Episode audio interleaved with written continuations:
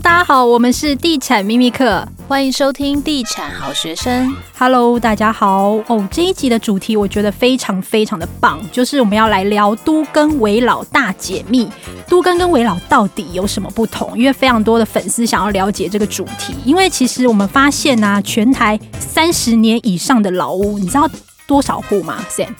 四百五十户，哎，你怎么会知道？五十万户，四百五十万户，万户，对。好，那其实，在内政部不动产资讯平台在二零一二一年第二季就最新的统计哦，台湾三十年以上的老屋有高达四百五十万户，而且超过全台房屋比例的一半呢。就代表说，你知道一半的都是超过三十年以上的房子，然后其中又是台北市占比最高，有六十四点三万户，然后达到这个该市的七十一趴。对，很可怕呢。台北市每十间房子就有七间是老屋。对，尤其是老屋最多的就是属于万华区啊，或是大同区，有百分之五十以上是超过四十年。那主管都市更新的内政部次长花敬群就曾经有说到啊，以台湾目前老屋增加的速度估算，再过十年，恐怕三十年以上的老屋会超过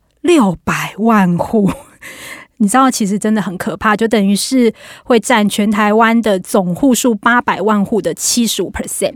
那我觉得都市更新，尤其是老屋改建，是一件非常必要走的路。这一集呢，Podcast 我们也很开心邀请出版《都更为老大解密》的作者，他本身也是台湾都更为老的扛把子，拥有十五年的实战经验。让我们来欢迎更新建设的董事长黄张伟，张伟哥你好，大家好。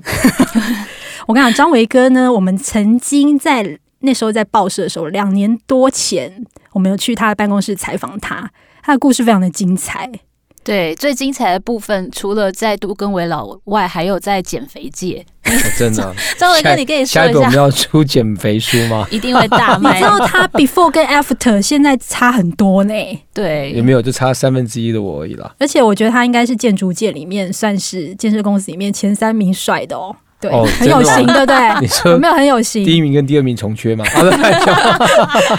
那这一集呢，我们要来聊就是都跟，就是都跟平数换算真的可以一平换一平吗？重建后的房屋换回比例到底要如何计算呢、啊？这个很多粉丝都会问，对、啊，因为其大家其实都有这个需求，但是又怕被骗，你知道？都会传说有很多，你可以来试一下吗？对，对，对，对，呃，就是其实真正的就是都更。可以 promise 就是一瓶换一瓶的那个政策是一个老公专案，他在就是我们呃前市长就是郝龙斌时代，他有推一个老公专案。那当然，因为那个专案其实不止只有都市更新，它还牵涉到都市计划的变更，所以那个专案其实整个的时程非常非常耗时。我们公司有一个一个这样走这样子的一个专案，是在呃台大呃台湾大学。对面在温州街那个部分，台湾现在还有台北市还有几个案子是走那个方式，就是政府会真的就是让你在接近一平还一平的室内平，嗯，室内平。那可是如果以现在现行的法规，都市更新它奖励值最高是上限是五十 percent。那如果我们以台北市最多的使用分区，因为土地有使用分区嘛，哈，土地使用分区如果是住三，住三的容积率是两百二十五，就是一平土地可以盖二点二五坪。如果以这个部分。然后以现在的工人成本，因为工人成本最近又大涨，嗯，在这一年期间，然后再辅以房价的话，大概如果自己区域自己自身住了房子的房价，大概新房是八十万以上的地方，他住三，然后经过改建容积率找到拿到奖励值最高五十 percent，他是有机会室内平一平还到一平这样子。那其实这个其实很残酷，就是说如果你的房价不到那程度的时候。基本上对，就是很难，因为因为它就是一个一个比例嘛。那就是都跟如果是权力变换的话，就会有公负比。那公负比在现在政府核算出来的公负比，大概都是在百分之三十五到百分之四十之间。那三十五到四十之间，那就是意思说，住户经过这一次的改建，然后百分之五十的奖励值，他不出钱，那它分回的面积如果是百分之六十五。那实施者就是所谓的建方了哈，它分为百分之三十五，因为它出整个工程成本。那这样子的结构之下，你的房价一定要到个程度，不然你本身房价没有到那个程度，那建设公司可能出了工程成本是高的，它的那共付比啊，它比例就会跑掉，会跑到可能就是六十以上，或是五五这种概念。那五五的概念都，就住户分回的面积会更少。嗯，所以这其实因为整个都市更新，它这个配套整个的做法啊、在台湾其实就是有两，就光都市更新就有两种实施方式，一个是权力变换，一个是那个协议合建。那协议合建是传统的合建的方式，就是它跟住户跟建商之间互相有个约定，然后一个合约。那权利变换的方式就是政府会依照三家的估价公司，然后来固定这个区域的，比如说有几个参考的这样子的一个建物的指标，然后还有现在整个工人成本，比如说是 RC 或是 SRC 或 SC，它的楼层数，比如说是十五楼到二十楼，是二十楼到二十啊五楼这样的不同的等级集聚。那它会有一个就是工地的一个工人成本，经过这样的一些计算下来，它就是很血淋淋的，就是如果这个区域的房价没有到相对一个程度的话，其他改建之后是没办法所谓的室内平一平还一坪。嗯，那我们知道就是改建主要就是两个方式嘛，那一个就是都跟，那另外一个就是现在比较新的这个围老，那这两个到底有什么不一样？可以跟读者听众分享一下。哦，简单来说的话。呃，都跟其实已经推行了二十三年了哈，它主要是呃基地有一个最主要限制，就是还要一千平方公尺以上，那就是三百零三平，就是土地面积。然后它最高的上限奖励值是百分之五十，那可是它必须经过审议的一个阶段，那审议大概主要在分呃三个，一个划定一个范围的划定，然后再就是整个事业计划，就是审核，就是哎。这样的计划之下，可以拿到多少比例的奖励值？那只有权利变换，就是住户来进行分房选房，然后他可以选到多少的面积，然后啊、什么样的座座位坐向这样子。那这是那个都更，那它最主要就是百分之八十以上的同意比例所有权人数。那可是讲到韦老，韦老是在二零一七年开始推动的法令，然后韦老其实这几年推动它改建的速度哦，户数其实已经。呃，才推进四年，可是他已经慢慢追上了都更了。他大概都更就是这二三年来的台北市，经过都更的手段去，就是改建的户数大概有一万五千多户。嗯，那可是韦老短短四年，大概就已经快一万户了，就一万户左右。嗯，它原因就是因为韦老它不需要不需要面积的限制，就是即使你今天你家是一栋透天的，也可以进行围绕的改建。那它奖励值上限百分之四十。然后政府的审议的时间，它因为它不是由都市更新处来做审议，他是直接监管处审做审议。监管处做审议，它就是最长六个月，然后最短可以到三个月，所以它的时效性非常非常快，然后它的奖励值非常非常明确。嗯，可是它就是有个问题，就是它需要同意比例要达到百分之百。嗯，那大家可以思考，一般的公寓一户的平数是土地面积是十平，大概建物是三十平，土地面积是十平。那如果你这基地有十户的住户的话，那你就是十平的土地乘以十户嘛，哈，那就是一百平。就十个人同意的话，这面积大概就一百平而已。嗯。可是如果你要到达就是三百平的话，就是一千黑呗，你就要三十个住户要全部的同意，所以难度其实是增加困难很多。所以在围绕的方式之下，大部分的改建的基地面积都相对比较小。嗯，都可能是五十平到一百五十平之间，土地面积基本上如果没有超过两百平，一百八十平到两百平以上的话，它其实是没有办法设计出平面的车位。对，它没有办法设计平面，它就还是用还是要机械的车位，然后它整个开放出来的空间也不够多，然后就人行步道啊、无障碍的部分，其实也相对会比较局限，它还会更容易造成就是大家的所有权就是基地的破碎化。嗯，就本来都根是希望。把原来就是好几栋的公寓，然后把它成为一个就是集合式的住住宅大楼。比如说你可能有呃八栋的公寓变成一栋的集合式住宅大楼这样子的一个模式，然后你可以开放就是周遭的那个人行步道，比如开放四米到六米，它会给奖励值。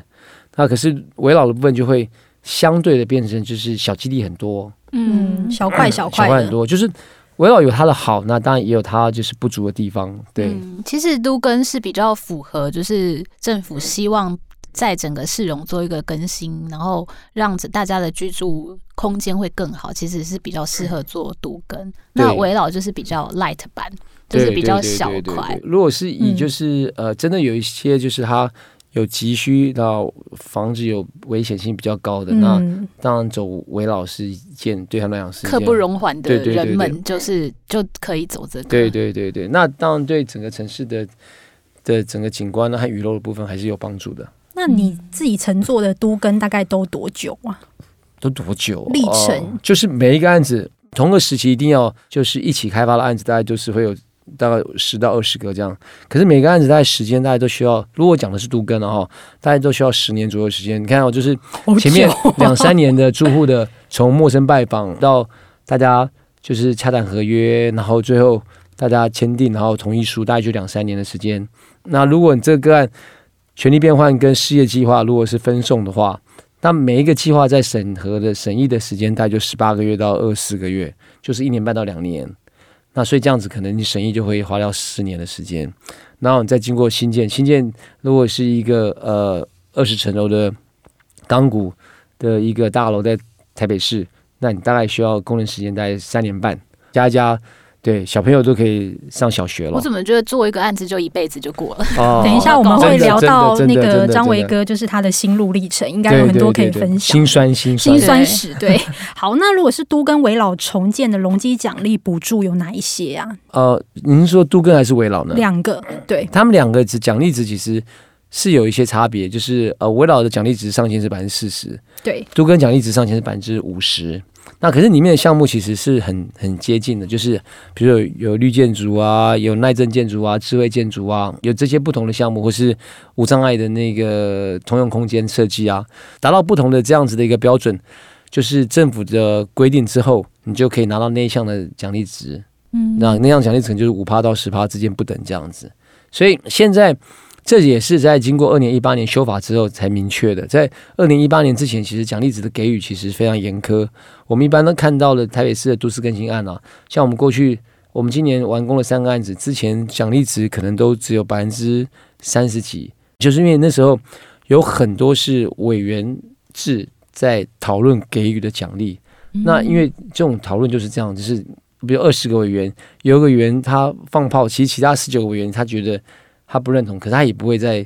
会议上说：“哎、欸，你不对，对。”那他放了炮，然后那个奖励值就不见了。嗯，我觉得政府这样好像蛮奇怪，他又要推动这个东西，对对对，对，就是因为 不奖励，就是因为这个这个原因，所以后来二零一八年修法之后，就是把奖励值都明定了，就是委员其实就来就确确认说：“哎、欸，这个设计和这个基地大小是不是有做到这些基本的条件，有符合就给奖励值，而不是在用一个。”讨论跟合议的自由新政的方式，对，是非常的不行。对啊，所以之前真的是非常非常的让大家心酸，原因是因为每次大家可能预估奖励值，可能预估到依照法定的规定，我们可以预估可能可以拿到四十趴或四十五趴，就省出来就是剩下三十 percent。那住户也觉得说啊，那也那那就明明你跟我谈合作的时候，对不对？奖励值就是四十 percent、四十五 percent，那最后三十 percent，那我我少了评数，那当然建商补，那建商。也不可能补得出去，因为他也没拿到那些容积啊。嗯，对。那如果听众朋友他的建物同时符合了都更跟围老的资格，那他应该要选哪一个是比较有利的？不，如果他是同时的话，那基本上一般碰到的住户都会是倾向于选围老，虽然他奖励值少了十 percent。对啊，为什么要倾向危老？那可能可能还会用其他的方式来做一些呃补足，比如说呃容易的方式啊。然后可能可以买就是大稻埕的容易啊，或是一些道路用地的容容易，然后移入这个基地，可能最后的奖励值也没差到那么多，可是它时程就是可以快非常非常多。哦，主要是为了要加速，因为对对对，因为以以现在的规定来说，应该还是都更奖励会比较多，但是旷日费时要搞很久。对，不过围老因为它是一个，它不像都更是一个法。所以他没有落日，他韦韦老师一个就是行政的一个类似命令这样，所以他有十年的这样子的一个执行的一个时效性，就是二零一七年推出之后，它的落日会是在二零二七年，然后而且它在第五年之后，它的奖励值会随着你的基地的大小改变，还有时间的大小做改变，这样。就是你可能拖越久，比如去年跟今年可能第五年跟第六年你的奖励值就少两 percent，然后第七年跟第六年你又少两 percent，就是政府希望你能够赶快加速，然后你越快速的话，它奖励值就给你的完整性越高。也有一个另外一个补足办法，就是诶，你可以面积越大的时候，它可以再增加你一些奖励值，然后去弥补你在时程上面的一个奖励值的损失。对，嗯，那其实通航都跟我们都会听到就是建商合建嘛，对，那也有另外一种是违建，那这两个优势在哪里？应该是这样，就是呃，在老屋改建大概除了刚刚所谓的条例部分以外，住户参与的方式大概分有三种。第一种就是呃跟建商合建，就所谓的权变或协议合建这个部分。那第二部分就是刚像您明明庭刚刚所说，就是它是一个违建，那它是。找就是呃专业的，比如说是建设公司，有的建设公司它会提供这样服务。像我们也有部分的案子，就是它有 mix，就是可能部分地主违建，部分地主合建，因为要看在地区域的所有权人组合的状况。嗯嗯。那这个部分就是他可能要会找到一个专业的，他如果不是找建方建设公司，他可能找建金公司，像中国建金啊这些建金公司，他们也相对也有营建管理的一些 know how。那第三种就是住户就是自己真的成立更新会，住户自己来来做更新，然后来做统筹跟啊、呃、建筑师啊、营造厂啊，然后做这些互动整合。那这三个部分当然是第三种对住户来讲最省钱嘛，对不对？对，应该不是最省钱，就是说最有效益啊。我们应该讲效益，就是分回他们得到的面积应该是最大的第三种。那第二种，因为他找鉴定公司或找建方来，他没有跟他分配面积，可是还是要付予管理费。比如说工程管理，可能它的那个代价是整个工程款的百分之十的成本，那你就等于工程款就多了十趴了嘛，对不对？那第一第一种就是合建，那合建的品质应该这三种里面最好的原因，是因为建方要分回，他最后分回他要面向市场嘛，对，对他要能够卖得掉，卖得好的价钱，然后能够交得了屋，所以建方他比较会就整个房子的设计跟规划，还有品质上面做。比较高标准的一个把关，没错。那这种三种里面，品质最低的可能就是我讲的第三种是更新会这种，因为更新会这种，想想看，大家都是更新会的成员，对不对？那大家都不是建商，也不是建方，那你房子里面以后也不一定要往外卖。那大家一群人在那边讨论的时候，一定讨论说啊，就跟买菜跟买葱一样啊，就哎、欸、高丽菜这边一颗五十，哎那边有四十块的。那所以在大家讨论的过程中，一定想说，意见会很多。我这个营造厂一瓶发包。二十五万，这个你知道一瓶发包二十万，我为什么要找二十五万发包？我不找二十万发包，嗯、那就是羊毛出在羊身上啊！因为找二十万，他一定有二十万的理由，对不对？找二十万一定有二十万的原因。那所以第三种盖出来的品质，通常都是我们碰到都是比较差一点，然后比较就像你知道，也不晓得该不该说，就是仁仁爱路在那个国父纪念馆对面有一个改建案，上华大厦。嗯，它是一个杜根案，那还是一个很有名的一个，就是他们的是更新会的案子。同样在仁爱路上面那一排，就是新城屋，它的房价就是比别人低，原因就是因为它盖出来就就不是那个区段跟那个地方应该有的品质或设计。嗯，对，我我在跑这十几年市场，我只有看过一个案子，它是更新会做的，然后出来市场也。还 OK 的，那就是他的住户，其中有一个本身就是建筑师哦。那像这种比较特别的，那就是要有一些这样因缘际会，对，没错没错。好，那我们这一集非常开心邀请到张维哥。那我们下一集要来聊这个大家都很想知道的，我家老屋可以重建吗？那我们就下一集再见喽，拜拜，拜拜，拜拜。